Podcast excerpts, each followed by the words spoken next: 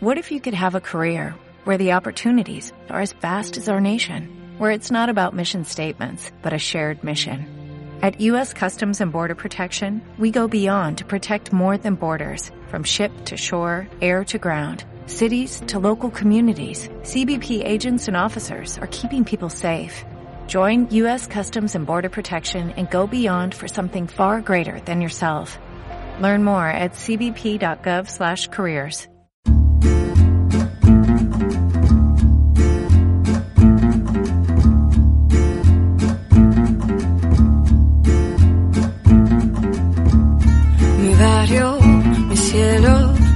quiero Trinidad.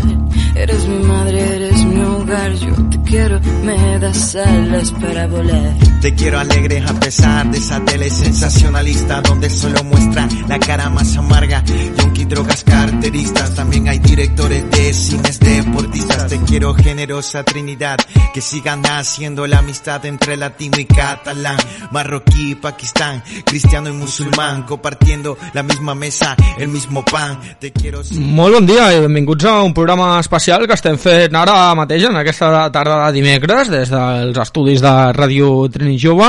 en el que parlarem sobre altres escenaris possibles, el recorregut, l'exposició fotogràfica que s'està duent a terme aquí a la Trinitat Vella en aquest mes de juliol i demà eh, tindrà el seu acte central amb l'itinerari pels diferents espais de creació musical d'aquí del barri. Hem tingut el plaer d'haver col·laborat, d'haver posat el nostre granet de sorra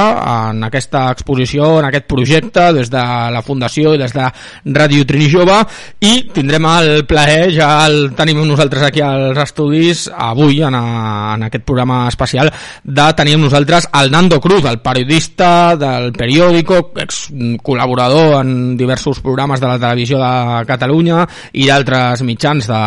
de, de gran abast i avui estarà aquí amb nosaltres a Ràdio Trini Jove per explicar-nos eh, com ha sorgit aquesta idea, com ha sorgit tot aquest projecte, altres escenaris possibles que tindrem aquí a la Trinitat Vella, que ja els tenim des del 5 de juliol, de fet, i demà amb aquest itinerari eh, eh, que començarà al Centre Cívic de la Trinitat Vella. barrio, mi cielo, mi campo de gravedad, eres mi alegría, mi llanto, mi serenidad. Lluitant, mai jo et deixaré. Us recordeu, com sempre, que això és Ràdio Trini Jove, que ens podeu escoltar en directe al 91.6 de la FM i a internet a radiotrinijove.org. Aquest programa, com tota la resta de programes d'aquesta casa, es pot escoltar en qualsevol moment, des de qualsevol lloc del món, mitjançant el podcast que pengem al nostre canal d'Ivox, el tindreu immediatament només acabi aquest programa ja penjat i eh, que ens podeu seguir a les xarxes socials, al Twitter arroba Radio Trini Jove, al Facebook a facebook.com barra Radio Trini Jove FM i a Instagram arroba Radio Trini Jove. Eh, sense més dilació eh, anem ja amb el Nando Cruz a parlar d'aquesta gran exposició que tenim al nostre barri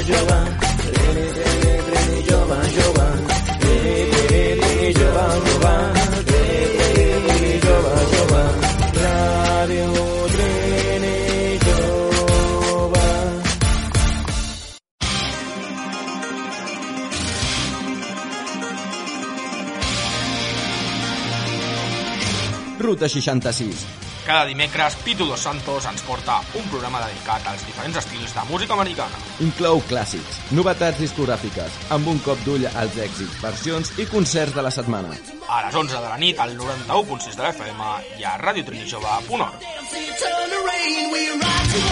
fire. When the darkness is falling down and the time comes up for Ràdio Trini Jove 91.6 FM.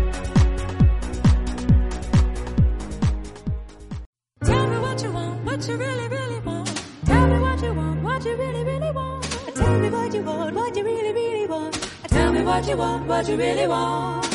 Vols escoltar un programa que t'has perdut? Vols recuperar algun moment destacat? Tots els programes d'aquesta ràdio es poden escoltar en qualsevol moment des de qualsevol lloc del món a la plataforma iVox. Entra al canal de Ràdio Trini Jove a través de la nostra pàgina web www.radiotrinijove.org i recupera tots els nostres continguts. Ràdio Trini Jove, la teva ràdio social. What you really, really want. Tell me what you want, what you really, really want. Tell me what you want, what you really want. Tell me what you want. Altres escenaris possibles a terra a la Trinitat Vella es tracta d'un recorregut fotogràfic pels espais i col·lectius musicals de cada, bar- de cada barri de la ciutat, una exposició fotogràfica plantejada com un itinerari pels incomptables espais i col·lectius musicals que creixen en els marges sota les pedres a cada barri de la ciutat. Eh, S'han fet nou exposicions en altres indrets de Barcelona i aquest mes de juliol ha arribat el torn del nostre barri. L'exposició a la Trinitat Vella ja es pot visitar a la sala polivalent del centre cívic i demà, eh, 21 de juliol, es farà una xerrada conduïda pel periodista Nando Cruz, que ja ens acompanya aquí als estudis de Ràdio Trini Jove, que és el comissari del projecte i l'autor d'aquesta sèrie de reportatges Otros escenarios posibles, publicats inicialment al periòdico de, de Catalunya i després convertits en, en exposicions en diferents barris de Barcelona. Una feina eh, que ha fet ell i que ens ha permès endinsar-nos en l'eixam d'iniciatives musicals que coexisteixen a Barcelona i que demà tindrà una passejada pel nostre barri amb l'objectiu de donar a conèixer alguns d'aquests escenaris i imaginar-ne d'altres que potser no trigaran a néixer com a espais musicals, una exposició que, com diem, forma part d'aquest eh, gran projecte itinerant que durant aquest 2022 ha viatjat a 10 barris del 10 dels districtes de Barcelona. Eh, Nando, eh, benvingut a Ràdio Trini Jove, un plaer tenir-te aquí. Hola, moltes gràcies i un plaer per mi també estar en una emissora de barri. No tots els barris tenen una emissora de ràdio i, i jo encantat en aquesta gira, diguem, per, pels, pels barris de Barcelona d'apropar-me a qualsevol emissora de barri. Eh, primer, el que vull és que ens expliquins els orígens de, de tot això. Mm, Com va sorgir la idea d'aquest projecte Altres escenaris possibles? Sí, mm, com, com explicaves fa un moment, això, l'origen és una, una sèrie de reportatges periodístics publicats al Periòdico de Catalunya, l'origen del qual és el fet de portar jo més de 20 anys fent de crític musical, de periodista musical, i anant sempre als mateixos llocs. Sempre anava a l'Apolo, al Rasmatàs, al Palau de la Música, i va haver un moment, com pots imaginar, al cap de 20 anys, que estava una mica cansat d'anar sempre als mateixos llocs, i vaig començar a pensar que potser n'hi havia d'altres que no havia visitat, i així ho vaig proposar al, al periòdico, fer només un any, els hi vaig dir, fem 50 reportatges de 50 llocs que no acostumen a sortir al diari però on es, on es fa música en viu i així podrem donar una mica més de joc i, i, i visibilitzar espais poc coneguts. La idea, com et dic, era fer un any només, eh? però quan portava mig any ja tenia una llista com de 100 llocs que volia veure i la cosa es anava animant i cada cop em trobava més i cada cop tenia més llocs apuntats a la llista i al final vam fer més de 200. Eh, en total, quant de temps portes treballant en, en tot això? La secció ha durat em, 4 anys o 5 anys. Mm, Potser abans vaig començar a fer algun reportatge que encara no tenia, no tenia l'etiqueta d'altres escenaris possibles o otros escenarios possibles, perquè això es publica en castellà, però sí, han estat més de 5 anys. Llavors, al finals del 20, del 2020, em, es van deixar de publicar el periòdico per temes pressupostaris i, clar, em vaig trobar amb un munt de material acumulat, amb un munt de vídeos, eh, i sobretot en temps de pandèmia, que estàvem tots tancats a casa, jo veia allò i veia aquelles imatges deia, hòstia, és que si la gent pogués veure els llocs on hem estat, que estan aquí a Barcelona, que igual estan al costat de casa teva o, o a dos parades de metro del teu lloc de treball, estaria molt bé. Llavors vam començar a pensar amb el Martí Fradera, que és el fotògraf que ha fet la majoria de fotografies de- d'aquests reportatges, vam començar, ostres, poder, poder podíem convertir això en una exposició i anar-ho presentant a centres cívics de, de Barcelona. Eh, per tant, veu passar d'uns reportatges escrits, no, pensats mm, perquè la gent es llegís al diari, amb exposicions fotogràfiques que la gent pot visitar físicament, no? Clar, perquè mm, per molt que expliqui les coses per escrit, i ja intentàvem, quan, quan, quan ho escrivia, ja intentava reflectir sobretot l'ambient d'aquests llocs. No, no parlar tant del, de, de com era l'actuació del grup o quines cançons cantava, si ho feien bé o malament, sinó explicar l'ambient, l'ambient que es viu en aquests espais sovint invisibles o invisibilitzats. Però clar, per molt que ho expliquis per escrit, aquí la gràcia està amb les fotografies. I sobretot, en veure vídeos. Clar, nosaltres no, no teníem intenció quan vam començar el 2016 de fer una exposició, però jo sí que anava, quan, quan anava als concerts, filmava una mica de vídeo, encara que fos per ensenyar-li als meus col·legues i dir-los, hòstia, dissabte vaig estar en un lloc al·lucinant, i ja us poder ensenyar. I el que fem amb aquesta exposició és donar protagonisme sobretot a les fotografies, les imatges, però amb, aquests, amb tres codis QR per, permetem que la gent pugui veure encara més imatges de cada concert, pugui llegir tot l'article i sobretot pugui veure imatges de, de vídeo d'aquelles actuacions. Llavors, dona una imatge una mica més completa, una sensació una mica més completa del, del que són aquests llocs que són eh, per mi veritables tresors musicals. Jo que porto 20-25 anys fent crítica de concerts a llocs habituals, aquests últims 5 anys veient, trobant aquests espais, per mi ha sigut un, vamos, un plaer absolut i els millors anys com a periodista musical que he viscut perquè he, trobat llocs eh, on m'hi quedaria a viure, vamos. Eh, per això et volia preguntar també, la teva tasca periodística sempre ha estat lligada a la música eh, Sempre, sí. durant tota la teva carrera, no? Sí, sí, sí. No només en aquests últims anys amb, amb aquest projecte. No, no, que va, jo vaig començar al 89 o 90 a escriure revistes i des del 95 més o menys era com el crític oficial de, de música, de música moderna al periòdic de Catalunya i ja et dic, fins que em vaig cansar de fer aquesta feina d'anar cada dia a un concert i explicar lo bé o malament que ha estat eh, vaig començar a pensar que igual guiat per la curiositat podia descobrir i trobar espais que, que potser els tinc al costat de casa i no els he trepitjat mai per, bueno, per múltiples raons. La Trinitat Vella és l'última parada no? de, de Sí. tot aquest recorregut històric que heu fet per tota la, la ciutat de Barcelona. Explica'ns una mica com ha estat l'experiència en tots els altres barris de Barcelona. Bueno, ha, ha sigut una, una experiència eh, principalment molt enriquidora perquè acostar-te als barris i, i trepitjar-los una mica més et permet d'entrada conèixer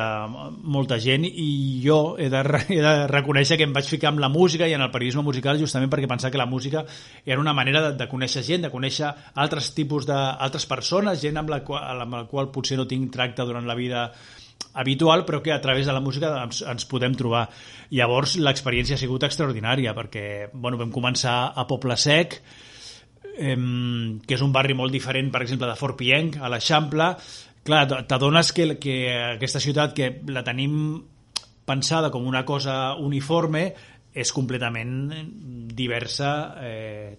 creuant 3, 4, 5 carrers. O sigui, és que no té res a veure... O sigui, ja no té res a veure mm, Sarrià amb la Trinitat Vella, però les Corts amb Sants tampoc, i són barris que es toquen. Llavors, em, conèixer cada barri de prop ens ha permès, d'una banda, mostrar la nostra feina, però d'una altra banda, rebre mol moltíssima informació aportada per la gent dels centres cívics o aportada per la gent dels, del, dels barris que ens diuen, escolta, vosaltres heu fet un reportatge aquí, però sapigueu que a tres carrers d'aquí hi ha un altre bar eh, que també estan fent coses, i llavors, bueno, és que mm, hem, hem fet com això, presentar lo nostre, però també recollir un munt d'informació, i ara, ara que acabem la temporada aquí a la, a la Trini, eh, ens en tornem cap a casa diguem, amb un sac de, amb un llistat infinit de noms d'espais que encara podríem anar a visitar i convertir aquesta, aquests reportatges que n'havien fet 200 igual en podríem fer 500 perquè és que mm, la quantitat d'espais que hi ha en aquesta ciutat és, és, és impressionant Hi ha molta diversitat social i cultural. Què, què, us, has- què has observat aquí al, al barri, a la Trinitat Vella, de diferent, de particular, respecte a altres barris de la ciutat? Doncs diria que el, el, el que més marca el, el, el caràcter dels altres escenaris possibles de la Trinitat és que han estat en la majoria escenaris conquerits. O sigui, hi ha altres barris de Barcelona, Poble Sec, per exemple, on empresaris eh, de l'oci o, de, o de, de la restauració diuen, ostres, doncs al meu bar vull muntar un escenari i vull que hi hagi concerts i la història de la Trini és diferent. La història de la Trini és eh, un barri on, on històricament mm, no, no ha tingut espais eh, culturals a no ser que el, que el barri els hagi reclamat. Llavors, aquí, bueno, per mi l'exemple diguem, més emblemàtic seria el Rock and Trini, que és un, és un espai conquerit als sòtans de, de, una, de la ronda, eh, reclamat pel, pel jovent i amb els anys, amb, amb 30, 30 anys, convertida en un, en un espai importantíssim, no només a la Trinitat, sinó a tot Barcelona, perquè és reconegut com un dels espais clau de la història del, doncs, del hardcore i el punk eh, a Barcelona i, i Rodalies. i aquesta ha sigut una mica la, sembla que ha sigut una mica la constant la Biblio, la teniu la Biblio que hi ha a, a, bueno, a, la, a la part nord diguem, del, a prop de la, del centre penitenciari també és un altre espai mm, reclamat, conquerit i pràcticament eh, construït o construït diguem simbòlicament pels, pels veïns del barri i ara eh, bueno, d'alguna manera el, el mur aquest del que em parlaven uns, uns veïns, un mur que hi ha a la sortida del, de l'Institut eh, que és on es, es reuneixen els, els xavals a rapejar, doncs és el mateix, és un espai al carrer però que els joves el converteixen en un escenari musical. De vegades tenim la idea de que el, els escenaris, els, els, els espais musicals són només sales de concerts o són només teatres o auditoris i moltes vegades els espais musicals són, són espais que els, el, el veïnat, la gent, construeix simbòlicament i els converteix en espais musicals i això pot ser un, un forat a sota d'una un, ronda de dalt que decideixen eh, reclamar-lo i convertir-lo en un espai musical o pot ser un racó on la gent s'ajunta a rapejar. Tots aquests espais són els espais on, on, on en aquest cas a la Trini, però a molts llocs de, del món eh, comença a brollar la, la, la cultura, la música i amb el temps es converteixen, es consoliden com a, com espais musicals de primer ordre. Eh, bé, parlaves eh, del, de, del Rock and Trini, no? que uh -huh. ja va aparèixer en un dels reportatges publicats al, ja al periòdico, no? Sí. anomenat un, un refugio bajo la ronda de dalt, Sí. i també eh, d'aquest eh, Donde hay rap, eh, hay esperanza, que és el que comentaves no? del, del, del rap aquí a la, a la El- el- ronda de... Per tant, són temes que no has conegut ara amb aquesta exposició, que ja coneixes des de fa, des Sí, de fa anys, no? sí, mira, al, al Rock and Trini vaig voler venir perquè sabia de la seva existència i perquè altres grups de Barcelona vinculats a, a l'escena doncs, més, més punquera o més, o més, més rockera me n'havien parlat. Recordo especialment un grup del qual sóc molt aficionat, el Surfing Cirles, que em deien és que el Rock and Trini és un lloc importantíssim a la ciutat, tan important com ho pugui ser la sala Sidecar per altra gent o com ho pugui ser la sala Apolo eh, per un altre tipus de públic, però en aquest circuit subterrani eh, literalment, perquè està sota la ronda de dalt, que és el, el circuit del, del rock i el, i, el, i el punk i el hardcore, doncs el Rock and Trini és un, és un lloc central i molt important per les vides de molts grups d'aquesta ciutat i vaig pensar, doncs a, les, a la primera que pugui me'n vaig cap al Rock and Trini i va ser un dels primers reportatges que vaig fer, de fet. I en canvi, en el cas de la, del Festival Malafama, que era un festival organitzat, que això també és molt insòlid, un festival organitzat pels joves de, de, de la Trinitat, o sigui, és a dir, no un festival muntat per adults, sinó un festival muntat per joves que volen reivindicar la, la cultura feta des de, des de l'extraradi, des de les perifèries. En aquest cas, ho vaig, vaig saber de l'existència d'aquest festival gràcies a un lector que, a més a més, és dinamitzador eh, social aquí al barri, el Rubén Toro. El Rubén Toro sí. Sí. em va escriure i em va dir escolta, aquí, hi ha un, aquí estem muntant una cosa que és un festival fet pels joves, impulsat pels joves i crec que estaria bé. Llavors vaig venir cap aquí, vaig veure el, eh, les actuacions i vaig fer un reportatge i a més a més recordo no sé si recordaria el nom del noi, però em sembla que hi va haver un noi que va llegir un poema al final, em sembla que es diu Hugo Rebollo, però potser me'n recordo, crec que es deia Hugo com a mínim. I, vamos, em va posar la pell de gallina. Per cert, el- els dos reportatges es poden llegir, de fet jo ho he, he tingut el plaer de, de fer-ho a- aquest matí, al blog d'altres escenaris possibles es, pot, es poden veure aquests dos reportatges, qui vulgui fer un tastet abans o després de, Mhm. de visitar l'exposició pot llegir també aquests eh, dos eh, Ahà. reportatges amb la Trinitat Vella com a, com a protagonista. Clar, o, poden anar a l'exposició que hi ha al centre cívic, que es queda fins a finals d'agost, i allà estan les fotografies, i a través del codi QR poden llegir el, el reportatge, però si no sou de la Trinitat i, o no us, no us va bé venir al centre cívic, des del blog és, és eh, barcelona.cat barra altres escenaris possibles, doncs allà podeu llegir aquests dos i, i, i la resta de, de reportatges que hi ha penjats. Eh, molt bé, hem, hem, pel que hem vist del, del tot el recorregut per la ciutat de Barcelona, heu fet eh, un, un barri en cada un dels 10 districtes, no? Sí. si no vaig eh, equivocat. Sí, exactament. Eh, per què vas escollir la Trinitat Vella i no, per exemple, Bon Pastor, Baró de Viver o el- un altre barri del, del Mm. districte de Sant Andreu? Per què aquí? Aquí, em, la, eh, això és un projecte inicialment és a 4 anys vista, per tant, eh, això que està passant al 2022 es repetirà el 23 i després es farà el 24 i després es farà el 25. La idea és recórrer eh, tots els centres cívics que hi hagi a, o la majoria de centres cívics que puguin acollir una, una exposició fotogràfica. Llavors, en aquest cas, es va, vam triar Trinitat Vella perquè jo ja l'havia trepitjat, perquè havia fet aquests dos reportatges i, i bueno, buscàvem geogràficament eh, espais eh, centres cívics que no estiguin massa a prop entre si. Segurament l'any que ve o d'aquí dos anys anirem a Baró de Viver o al Bon Pastor o a Sant Andreu. O sigui, el que sí que volíem era triar un de cada, de cada districte i en aquest cas ha sigut Trinitat Vella. Pues, potser, aquí la tria a vegades també també ha vingut condicionada o, o, o més marcada per, per l'ICU, per l'Institut de Cultura de, de Barcelona, per, per l'Ajuntament, que és qui deia doncs, doncs aquest projecte pot encaixar molt bé, per exemple, al Centre Cívic de la Trini perquè ja, ja tenen una, una tradició musical, a vegades també triem en funció de, de, de si el centre cívic està més o menys especialitzat en música o en fotografia. Si un centre cívic està especialitzat en dansa, doncs potser és una mica més complicat que, que els vingui de gust acollir una exposició que al final no, no està parlant de dansa, sinó que està parlant de, de música i de, i de fotografia, però, però la idea, com et dic, és, és eh, bueno, pel 2023 ja estem fent la, la, la tria d'espais, de, de centres cívics on, on, on seguirà l'exposició, perquè el que sí que no tenia massa sentit, si hem fet una, un treball periodístic movent-nos per molts barris és fer una única exposició que la gent hagués d'anar només a un lloc. Llavors, ah. la idea és la mateixa, la itinerància, el moure's per la ciutat i sobretot reivindicar, que aquest és el trasfons una mica de l'exposició i dels reportatges, reivindicar que tots els barris tenen vida cultural encara que aparentment no n'hi hagi. I això és una cosa que ens ha passat a tots els barris. Allà on hem anat, tothom diu, eh, aquí no tenim massa coses, no et pensis perquè aquí aquest barri està molt mort i tal, llavors i dius, però escolta,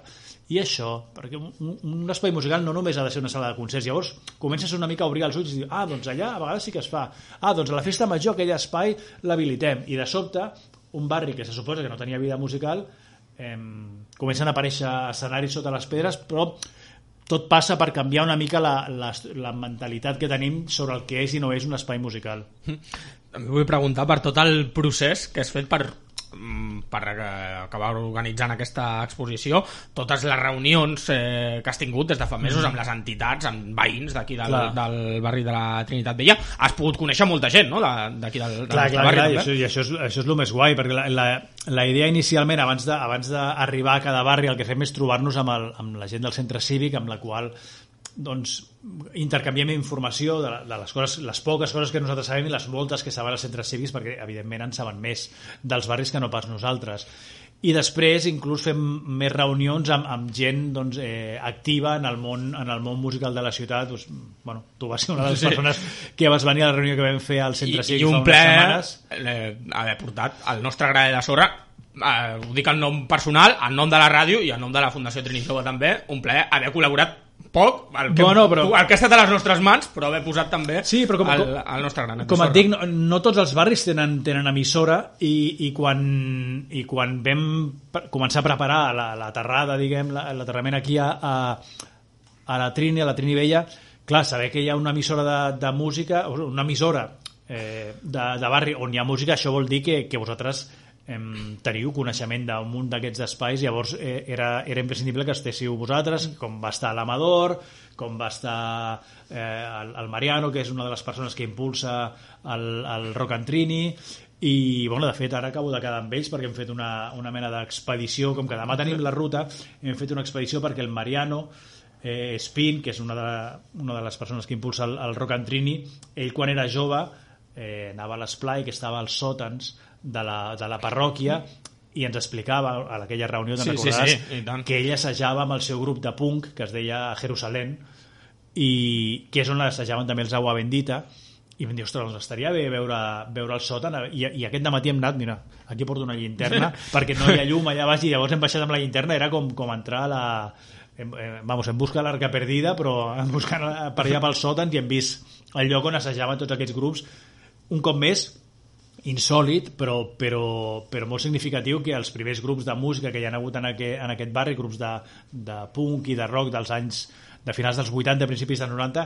hagin hagut de- d'assajar al sòtan d'una parròquia, perquè no hi havia locals d'assaig, evidentment, i llavors, en aquest cas, doncs, los punkis i, i, i, i l'Església Catòlica s'havia de posar d'acord per, per trobar espais perquè la cultura pogués emergir, encara que fos en llocs així de, de subterranis. Parlaves del grup Agua Bendita. Eh, anem a escoltar una miqueta de, de música, ja que estem parlant mm, tanta Sí, sí, sí, estona clar. de, de música, anem a escoltar-ne una, una mica i, i seguim parlant de- d'aquest itinerari de demà. Molt bé.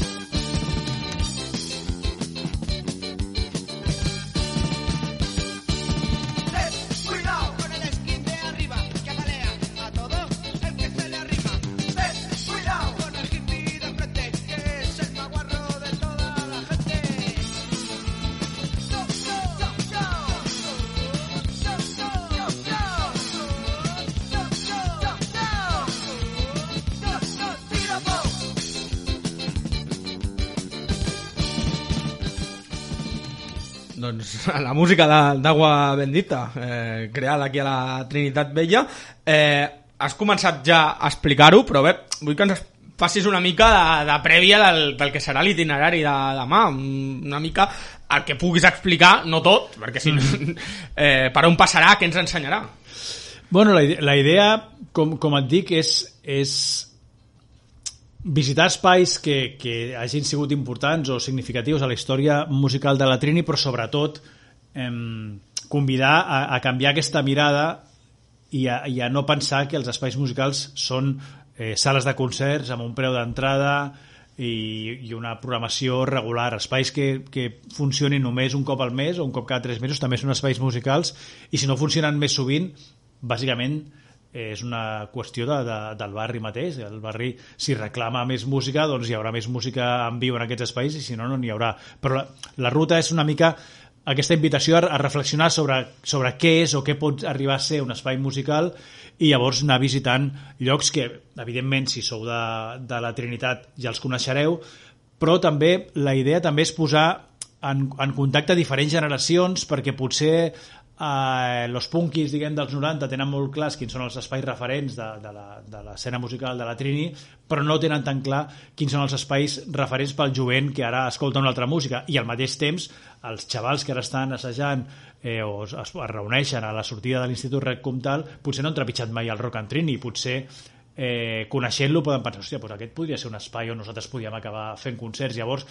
posar en contacte diferents generacions, diferents eh, tipus de melòmens que tenen eh, interessos musicals diferents, eh, pot fer, pot ajudar a fer entendre que, que, que la, els interessos són comuns, que les, les demandes, les necessitats i, i les urgències són les mateixes i l'únic que diferencia és el tipus de música que ens agrada, que això al final tampoc és tan, tan, tan rellevant. Llavors la idea és això, passejar per espais que ara sovinteja la, la generació diguem, més interessada per les músiques urbanes, pel, pel rap i de més, però també visitar espais com el Rock and Trini, no sé si la Biblio, eh, espais que han sigut eh, doncs, històrics per la, per la part més, més, de, més anys 90 del, del,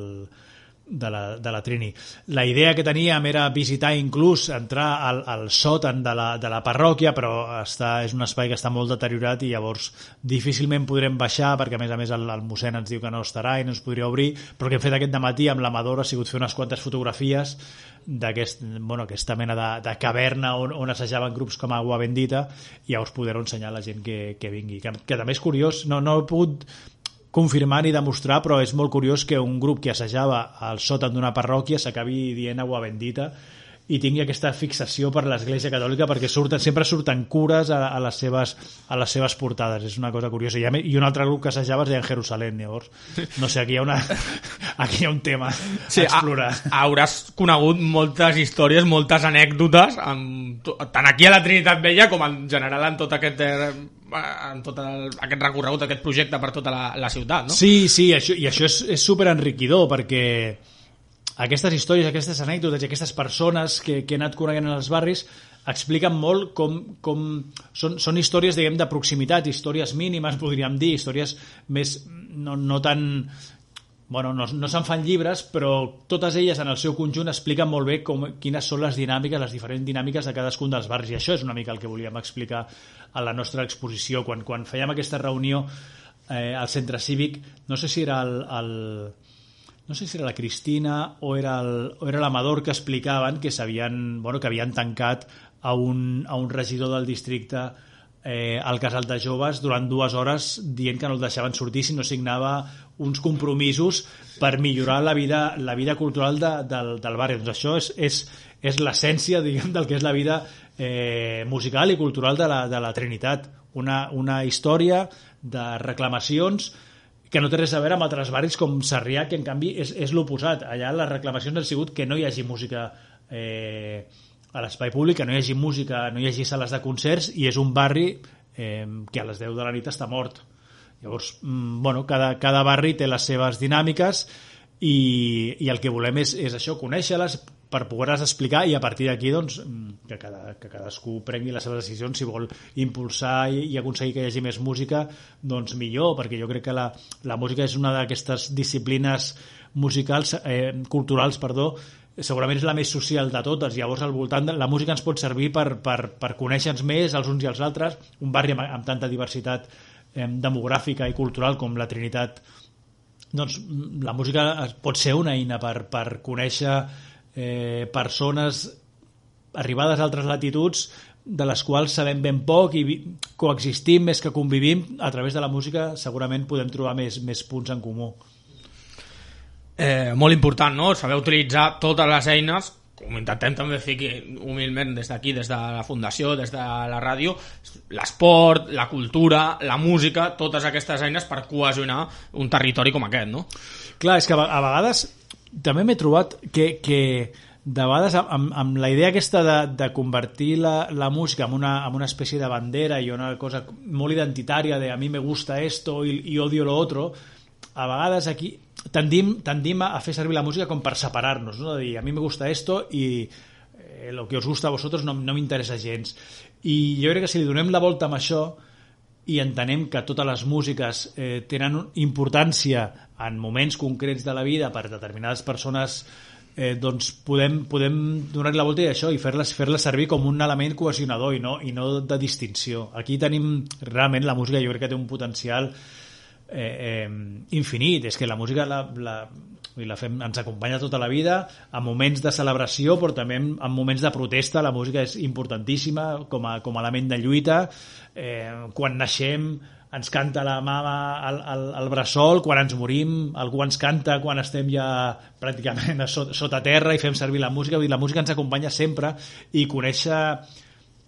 el, els múltiples usos que, que pot tenir la música ens, ens pot ajudar doncs, això, a, a, no només a gaudir-la, sinó a, a conèixer els altres i, i, i, i a tenir una relació molt més sana amb, amb, amb, amb tot el veïnat, sigui d'on sigui i vingui d'on vingui. La de la Trinitat Vella és la darrera exposició, l'última que es pot eh, visitar, Sí. eh, almenys en, a, aquest en any, aquest no? 2022, sí. perquè ens, ja ens has explicat, ja, ja ens ho has avançat, el projecte tindrà continuïtat en el futur. Explica'ns una mica què, què és el que teniu plantejat eh, de cara als pròxims Sí, mesos, després de les vacances, imagino, perquè et tocarà fer vacances. Sí, sí, després, sí, eh? ara farem vacances, de fet del setembre al desembre no hi haurà exposició i llavors l'any que ve el que farem serà, així com aquesta temporada del 2022 hem concentrat 10 exposicions entre el gener i el juliol, el que farem el 2023 serà di- dilatar-les una mica, fer-les una mica més llargues i que durin des del gener-febrer fins al desembre, de manera que a la primera abans de vacances, diguem, de, del gener al, al, al juliol en farem sis i les altres quatre les farem a la, a la tardor. Així la cosa queda més escampada, eh, podem dedicar-nos més a, a, a treballar en cadascun dels barris i les exposicions, en comptes d'estar 3-4 setmanes, doncs poden estar un 5 o un, o un mes i mig. Llavors, segurament l'any que ve doncs, anirem no sé, a la Barceloneta, a Sants, també, també estarem, mm, a la Sagrera, al Clot... Bueno, hem, hem de triar, però la idea és, és, és fer el mateix. I un, I un cop més, que és una cosa que hem, que hem fet aquest any, i, i, que, i que val la pena insistir és que l'exposició mai és la mateixa. O sigui, nosaltres tenim com et deia, vam fer 220 reportatges, dels quals uns 160-170 eren sobre Barcelona ciutat. Com que aquesta exposició està centrada a la Barcelona capital, doncs eh, treballem amb, aquest, amb aquests 160 i pico, però a cada exposició pengem 20 fotografies. I cada exposició és diferent. Si, eh, a la Trinitat Vella no estem exposant les mateixes fotos que vam exposar a Sarrià, ni a Sarrià les mateixes de Poble Sec, sinó que cada barri hi ha, una, hi ha una sèrie de fotografies que són unes 10 que representen cadascun dels districtes, però les altres 10 intenten ser fotografies properes a la, a la, vida, a la vida del barri. Llavors, eh, quan anem l'any que ve al Clot, doncs seran unes fotografies un altre cop completament diferents. Vull dir que, que aquesta exposició té, té sentit que sigui itinerant i que, i que segueixi durant els anys perquè, perquè el que estem exposant a cada lloc és, és sempre diferent i les xerrades que fem quan, quan fem la inauguració estan centrades en la vida musical del barri i la ruta, evidentment, és sobre el barri. Per tant, d'aquí quatre anys doncs, tindrem, segurament tindrem una, una visió molt més completa del que, del que teníem inclús quan vam fer aquests 160 i pico reportatges. Segurament tindrem un llistat molt més ampli d'espais tindrem i tindrem un coneixement molt més ampli de tot aquest teixit de base, de tota aquesta cultura de proximitat que és molt invisible des dels mitjans de comunicació, però que en realitat és l'essència eh, i el que manté vius culturalment els barris. Eh, els grans esdeveniments funcionen tres dies a l'any, però aquests espais petitets que estan programant cada setmana o alguns que estan programant cada dia música en viu, aquests són els que mantenen la flama, diguem, de la, de la vida musical de cada barri. Eh, doncs recordem dates, eh, l'exposició que està, la tenim al Centre Cívic de la Trinitat Vella fins al 29 de juliol. Si... Bueno, al final, com que resulta que el Centre Cívic és, eh, queda obert durant tot el mes d'agost, ah, doncs l'Expo quedarà fins al 31 d'agost. Ah, es quedarà ja... doncs sí, no, sí. no, no ho sabíem això i... Sí, sí, sí, això va ser una decisió d'última hora que al final el, el Centre Cívic queda obert i llavors l'exposició, doncs tota la gent que passi a l'agost, que es quedi per aquí, doncs, Doncs- pot, pot anar-la a veure. Doncs genial, perquè tota la gent com jo, que només té vacances a, a l'agost, doncs pot, Podeu aprofitar per anar cap allà. Pot aprofitar per, per, per anar a veure aquesta exposició a l'agost i l'itinerari demà a partir Sí. de les 7 de la tarda, Demà no? a les 7 de la tarda sortirem del centre cívic, eh, que demà a les 7 de la tarda esteu tots i totes convidades. Eh, ja dic, potser, potser alguns d'aquests espais els coneixeu, però la, crec que la gràcia també estarà en que molts d'aquests espais els explicarà gent que els ha impulsat durant molts anys. Llavors, eh, no és només visitar l'espai, sinó conèixer doncs, això, totes aquestes lluites que han, que han fet possible que encara estigui viu i obert un espai com el Rock and Trini, que semblava impensable l'any 91, però que el 92 doncs, van començar a funcionar. Llavors, és una visita per, més que per conèixer el barri, que si sou de Trini ja el coneixereu, és més aviat per reconèixer el barri, eh, per veure, mirar-lo amb els altres ulls i sobretot per reconèixer d'una manera eh, enfàtica diguem, la, la tasca d'alguns d'aquests espais que, que, bueno, que, que han sigut importantíssims per la vida cultural del barri. Doncs demà dijous 21 de juliol a les 7 de la tarda aquest itinerari per als espais eh, musicals que hem tingut aquí a la Trinitat Vella al llarg de la història, de la mà del Nando Cruz que hem tingut el, el plaer que ens acompanyi avui aquí a Ràdio Trini Jove. Moltes gràcies, moltíssimes gràcies per haver estat aquí amb nosaltres. Tens les portes obertes a la ràdio per, per tornar quan, quan vulguis i que tinguis molta sort amb aquest itinerari de demà i amb tots els projectes, amb totes les altres exposicions que vindran eh, després de l'estiu. Molt bé, doncs moltíssimes gràcies a vosaltres i felicitats per seguir aquí al pie del canyón eh, en una emissora de barri. Això, això intentem. Fins una altra, Nando. Moltes gràcies. Adéu, adéu. Escolta Ràdio Trini Jove en el 91.6 de la FM i a www.radiotrinijove.org. Estàs escoltant Ràdio Trini Jove a la 91.6 FM i a radiotrinijove.org. Segueix-nos a les xarxes socials Twitter, arroba Ràdio Trini Jove, Facebook, facebook.com barra Ràdio Trini Jove FM, Instagram, arroba Ràdio Trini Jove i els nostres canals de YouTube i Vox. Ràdio Trini Jove, la teva ràdio social. Sant Andreu, Trinitat Vella, Baró de Viver, La Sagrera, Naves, Congrés Indians, Bon Pastor, tots som 91.6 de la FM.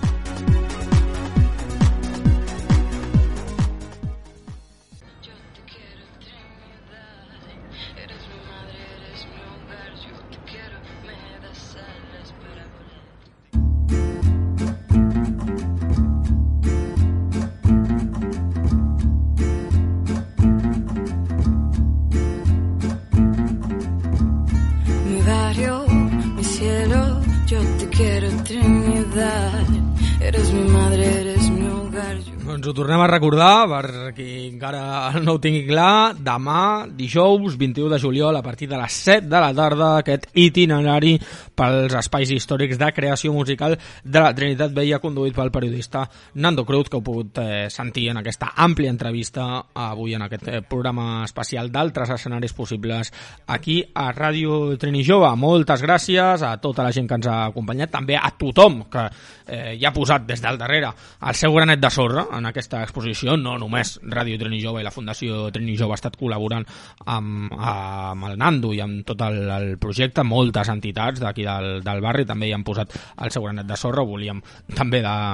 fer-ne constància aquí, per tant, eh, demà que tothom mm, assisteixi a aquest itinerari eh, que es farà aquí al barri i qui no pugui, doncs encara té tot l'agost, segons deia el, el Nando, totes aquestes setmanes de juliol i tot l'agost per visitar l'exposició fotogràfica al Centre Cívic de la Trinitat Vella. detalles, perdido en sus manos, perdido en tus lunares, passejan per regnes que semblen contes de fades. Us recordem que això és Ràdio Trini Jove, que aquest programa, com tota la resta de programes d'aquesta casa, el podeu recuperar en qualsevol moment des del nostre canal d'Ivox i que ens podeu seguir també a les xarxes socials, al Twitter a 3w arroba, eh, Twitter, perdó, arroba Ràdio Trini Jove, a l'Instagram, al Facebook, a facebook.com per Radio Trini Jove FM i a Instagram, arroba Radio Trini Jove. Moltes gràcies a tots per haver-nos acompanyat i fins a una pròxima ocasió. Mi cielo, mi campo de gravedad, eres mi alegría, mi llanto, mi serenidad. Lluitant, mai jo et deixaré morta. I amb un somriure si acabo a la quinta forca. Te quiero solidaria, te quiero activar, te quiero protegida intelectual, te quiero comprometida y sin miedo, luchadora, segura, te estimo Trinidad.